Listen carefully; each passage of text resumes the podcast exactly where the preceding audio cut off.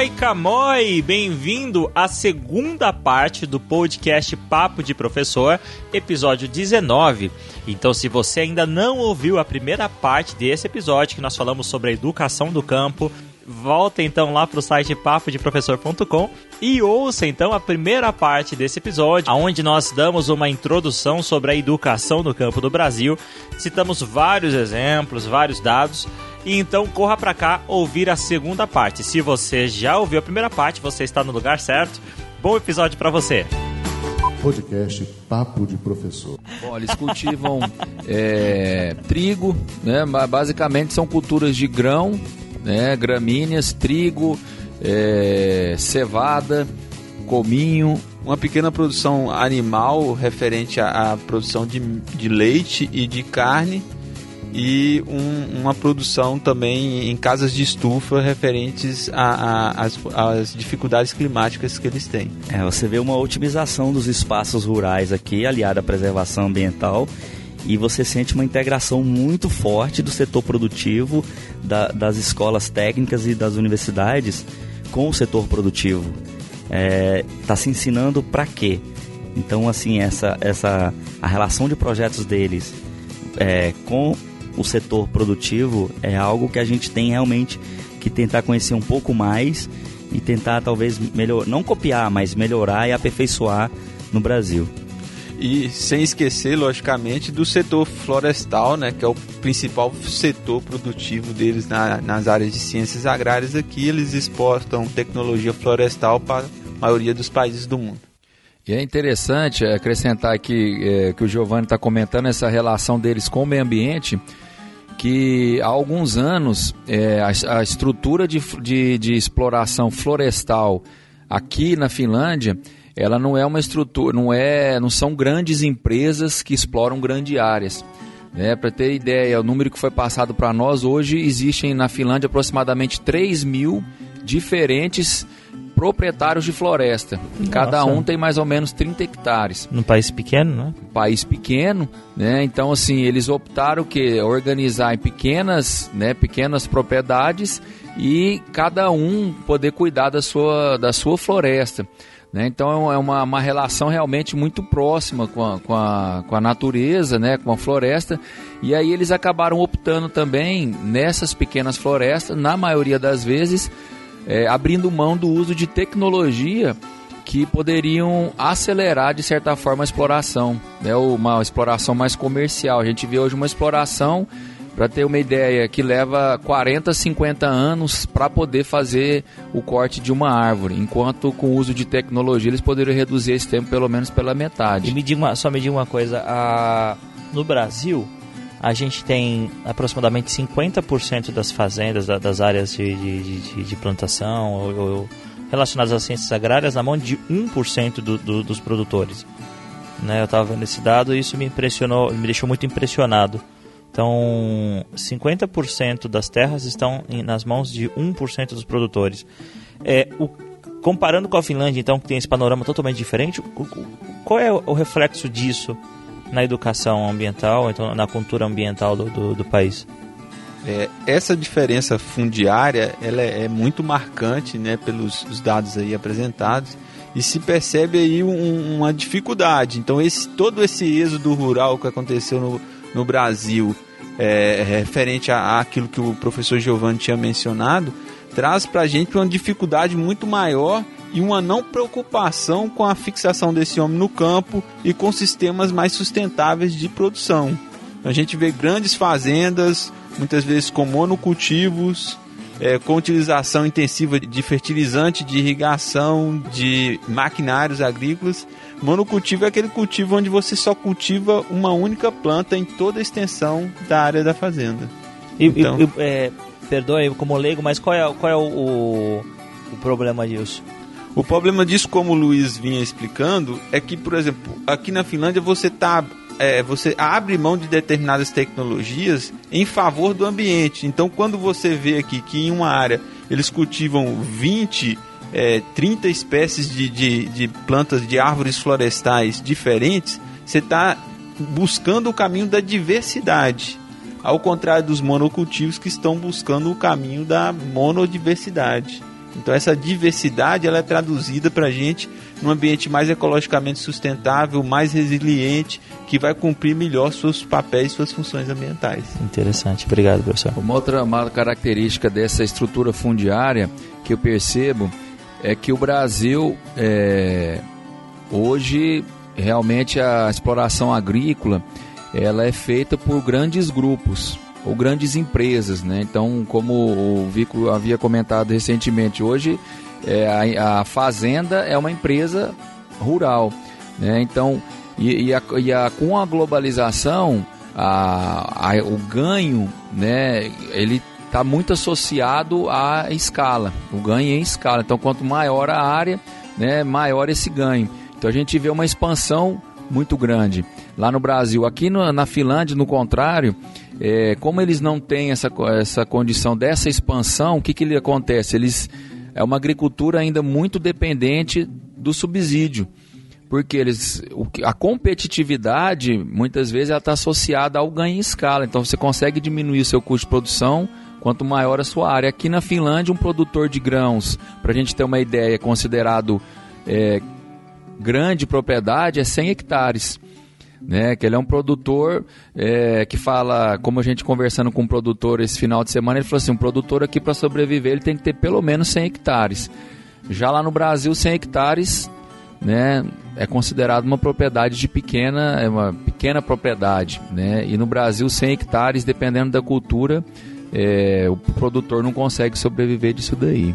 É, a nossa agricultura não é uma agricultura subsidiada. Esse subsídio aqui na Finlândia, ele pode chegar até 600 euros por hectare.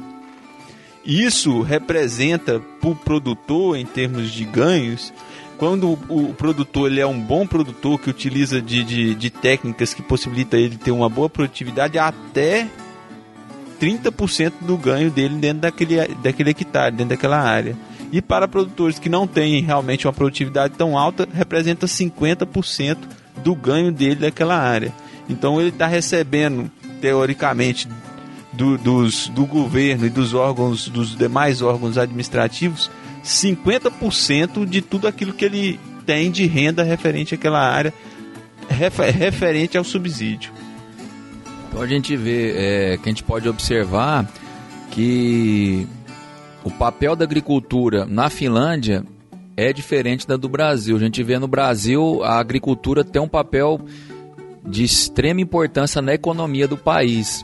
Né? Enquanto aqui, no, aqui na Finlândia, é, a gente vê ela tem uma importância, sim, mas uma, uma importância no sentido de reduzir a dependência do país em relação à importação de produtos alimentícios. Então, eles mesmo pagando um custo alto que eles pagam com esses subsídios, a opção deles é ter pelo menos um mínimo de produção alimentícia no país. Não tem um papel de é, trazer riquezas para o país como a gente vê no Brasil, né, que grande parte da, da riqueza que chega no Brasil né, é através da exportação de commodities agrícolas. Isso, aqui seria uma questão de segurança alimentar mesmo no país. Questão estratégica de segurança alimentar. E no Brasil já é uma questão de segurança econômica. Isso aí. Eu imagino que o Brasil também tem pontos fortes na área de educação agrícola. E que, o que a Finlândia tem que aprender com o Brasil em relação à educação agrícola? Oh, a gente pode citar bastantes técnicas que avançaram no, no Brasil que possibilitam que a gente realmente tenha é, é, bons índices de produção e, é, logicamente, quando a gente compara o Brasil com a Finlândia, tem limites referentes a, a principalmente a climáticos que é, talvez possibilite a gente, é, logicamente, aprender com eles algumas coisas e eles também aprenderem com a gente. Mas há limites para isso. É, chega a ser desonesto, né? É. Tamanho, quantidade de terra, fator climático, né? Climático é complicado. Mas o que há de, de, de, bom, que a gente realmente traz de boas experiências desse período que a gente está aqui na Finlândia e de aprendizado, é que o nosso investimento para melhorar a, a, o campo no Brasil e a produção e, a, e os cursos de ciências agrárias está referente a melhorar as condições da educação. A gente precisa de realmente de boas estruturas, de um melhor desenvolvimento, de uma atração de mais estudantes para aqueles cursos, de cursos com realmente uma estrutura curricular mais aberta, que possa envolver aqueles alunos num processo é, de ensino-aprendizado que tenha bastantes ganhos. Professor Vico, nas nossas salas de aulas no Brasil, os alunos eles encontram a mesma realidade que eles vão encontrar quando chegam na indústria em relação à tecnologia, à produção e coisas desse tipo? Não, é, realmente as nossas salas de aulas é, precisam um pouco mais de investimento, um pouco mais de, de, de, de realmente de cuidado para que a gente possa alcançar índices da indústria. A gente fala que os agricultores eles estão muitas vezes um passo à frente daquilo que a gente vê dentro da escola. Então isso há um, uma defasagem que a gente precisa logicamente suprir com, com estrutura, com, com tecnologias para que a, a escola realmente possa ser uma escola do futuro. Essa escola do futuro que possa dar esse apoio para o profissional que começa aqui hoje a estudar, ele seja o profissional do século 21. Eu gostaria de, de acrescentar é, a pergunta que você fez anteriormente, o que, que nós podemos é, trazer de experiência do Brasil aqui para a Finlândia, que eu acho que devido à condição do Brasil, extensas terras, condição climática bastante favorável à prática agrícola e uma estrutura de instituições de ensino técnico superior bem é, capilarizada ao longo de todo o país, né? Por todo o país, que eu acho que é, e nós atingimos hoje uma condição de pesquisa no Brasil na área de ciências agrárias que nós temos um grau de maturidade que eu vejo que a Finlândia ainda é, que nós podemos contribuir com a Finlândia. Né? Então hoje tem programas, para nós citarmos um exemplo, programas de pós-graduação no Brasil na área de ciências agrárias que tem 40 anos. Né? Então, programas de nível de mestrado, nível de doutorado. Então, hoje os nossos alunos do ensino médio, eles são é, incentivados a participar de projeto de pesquisa. Então, desde o ensino médio, nós estamos trabalhando com esses alunos. Então, é algo que eu acho que nós podemos é, colaborar ou trocar experiência aqui com a Finlândia. Porque é, a, a, pesquisa no Brasil, na área de ciências agrárias, ela é, é bastante desenvolvida. Eu, eu acho que a, o brasileiro, em geral, ele tem que ter um novo olhar para o campo.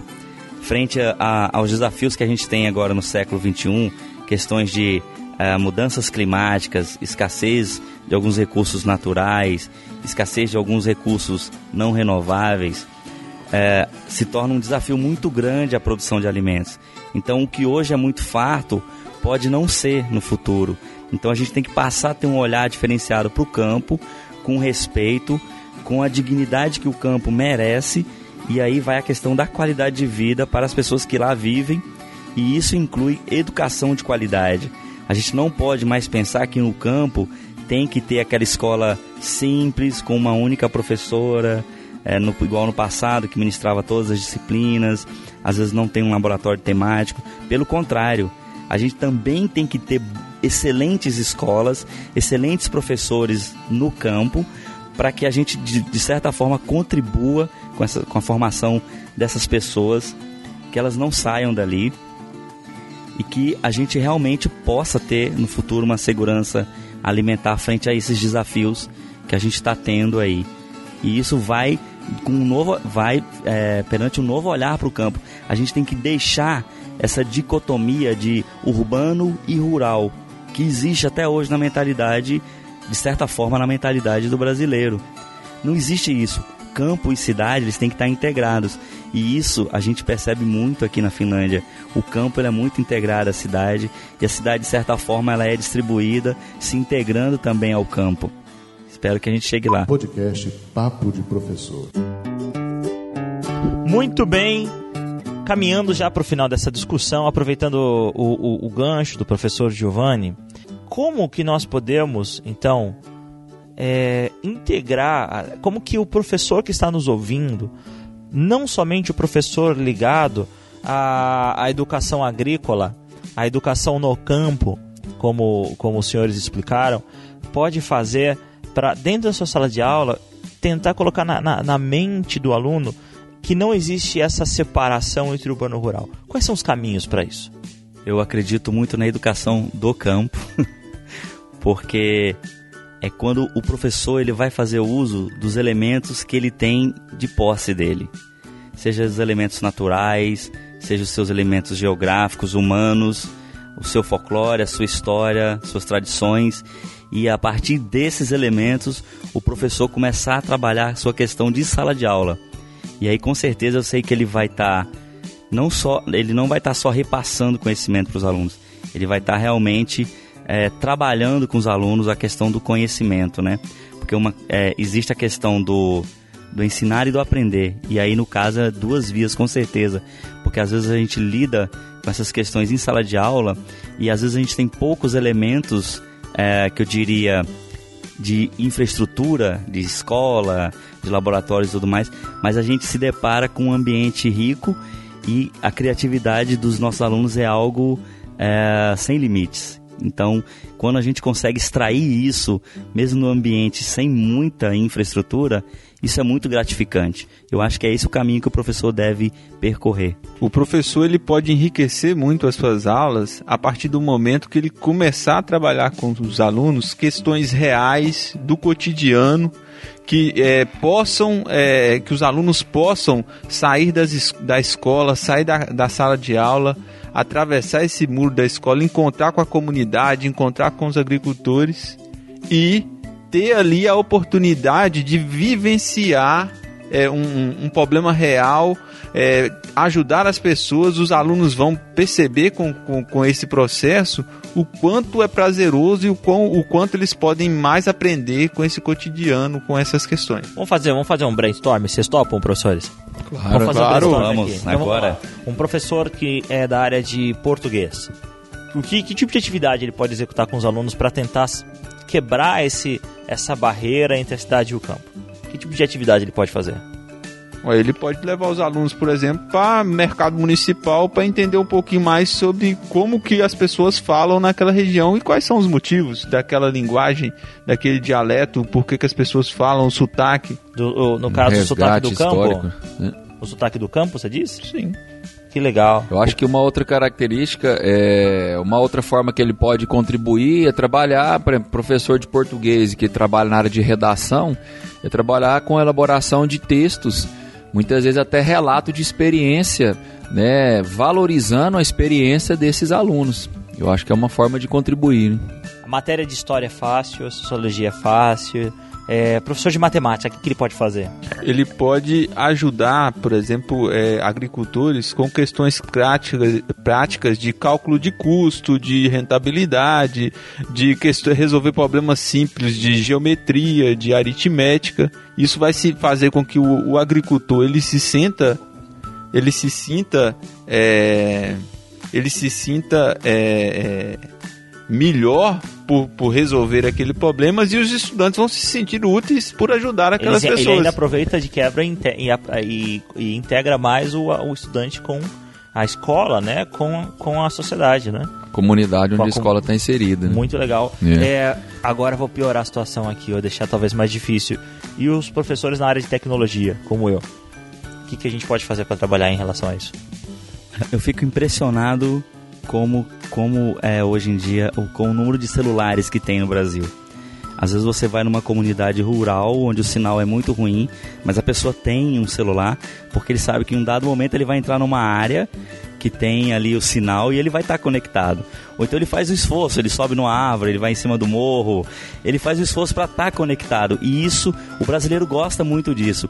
E hoje em dia a gente tem uma porção de aplicativos que podem ser úteis no celular e eu acho que basta as pessoas fazerem uso disso, eles vão estarem fazendo um bom uso de tecnologia.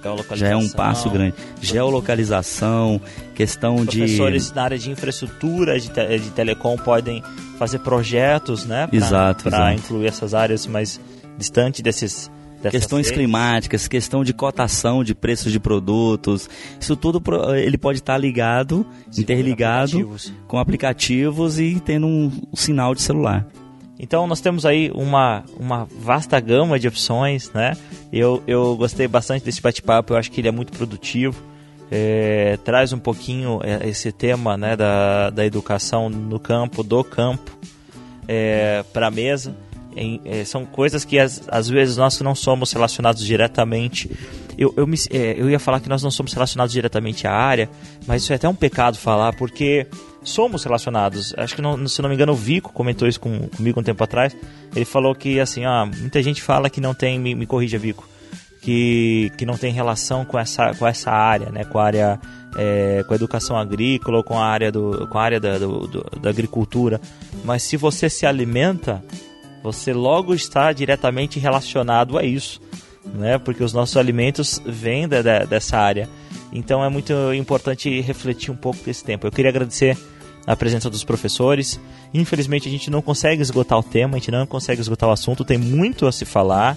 E eu gostaria então para finalizar que vocês deixassem uma mensagem aí pro professor que está lá batalhando no dia a dia na sala de aula, muitas vezes até sem sem os recursos que ele precisa. Ó, minha mensagem é que a educação é o caminho, é a forma que a gente tem de transformar, de revolucionar esses, esses processos de, de produtivos no país. Reforçando, né, o que o Vico disse, eu acho que também concordo, a educação e mais ainda após esse período aqui na Finlândia, a gente vê que é, educação realmente é o caminho e a educação é, agrícola, ela ainda mais num, num país que tem a base agrícola como o Brasil, é extremamente importante. Então, mesmo diante das dificuldades que a gente enfrenta no campo, né, muitas dificuldades às vezes até de acesso à instituição, é, dificuldades às vezes de recurso dentro da instituição, eu acho que o esforço, todo o esforço, ele realmente ele é, ele vale a pena. Então, para os professores que estão nos ouvindo aí, eu acho que essa mensagem, a gente vê aqui na Finlândia, é, eles vêm hoje colhendo frutos de algo que foi planejado há mais de 20 anos, mas eles passaram por muitas dificuldades também. Então a gente volta assim com esse otimismo de que nós temos condição também de atingir essa excelência em educação. Para todos os colegas professores que estão nos ouvindo, em especial aqueles que fazem educação no meio rural, é, a gente deixa um abraço e a gente acredita nesse caminho e é por isso que a gente está aqui e não vamos desanimar porque a gente agora tem ainda mais a certeza de que realmente a gente pode mudar um país através da educação. Isso aí, muito obrigado então, muito obrigado para você que está nos ouvindo. Não esqueça de deixar o seu, é, deixar o seu recado aqui embaixo nos comentários, mandar um e-mail para a gente, contar qual, qual tem sido a sua experiência, quais têm sido os seus resultados, é, aplicando as práticas que você tem aprendido no podcast Papo de Professor. O e-mail é contato arroba papo de professor com Deixa sua mensagem, nos siga, nos siga no, no, no Twitter, no Google Plus, no Facebook, onde nós estamos presentes. E, claro, compartilhe esse episódio com um professor que trabalha contigo, com o pessoal na sua escola, na sua comunidade. Eu creio que juntos nós realmente podemos fazer a diferença na educação desse país. Então, muito obrigado você que está nos ouvindo até agora. Um abraço e até o próximo episódio. Tchau, tchau.